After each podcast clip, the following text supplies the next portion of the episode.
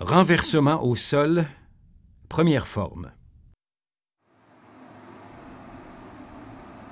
Il faut d'abord prendre contact avec le partenaire et le pousser à l'aide des deux bras, coude à l'intérieur, pour le déséquilibrer. Puis, on doit amener le coude du partenaire vers son genou pour l'empêcher de bouger et pouvoir le renverser par la suite.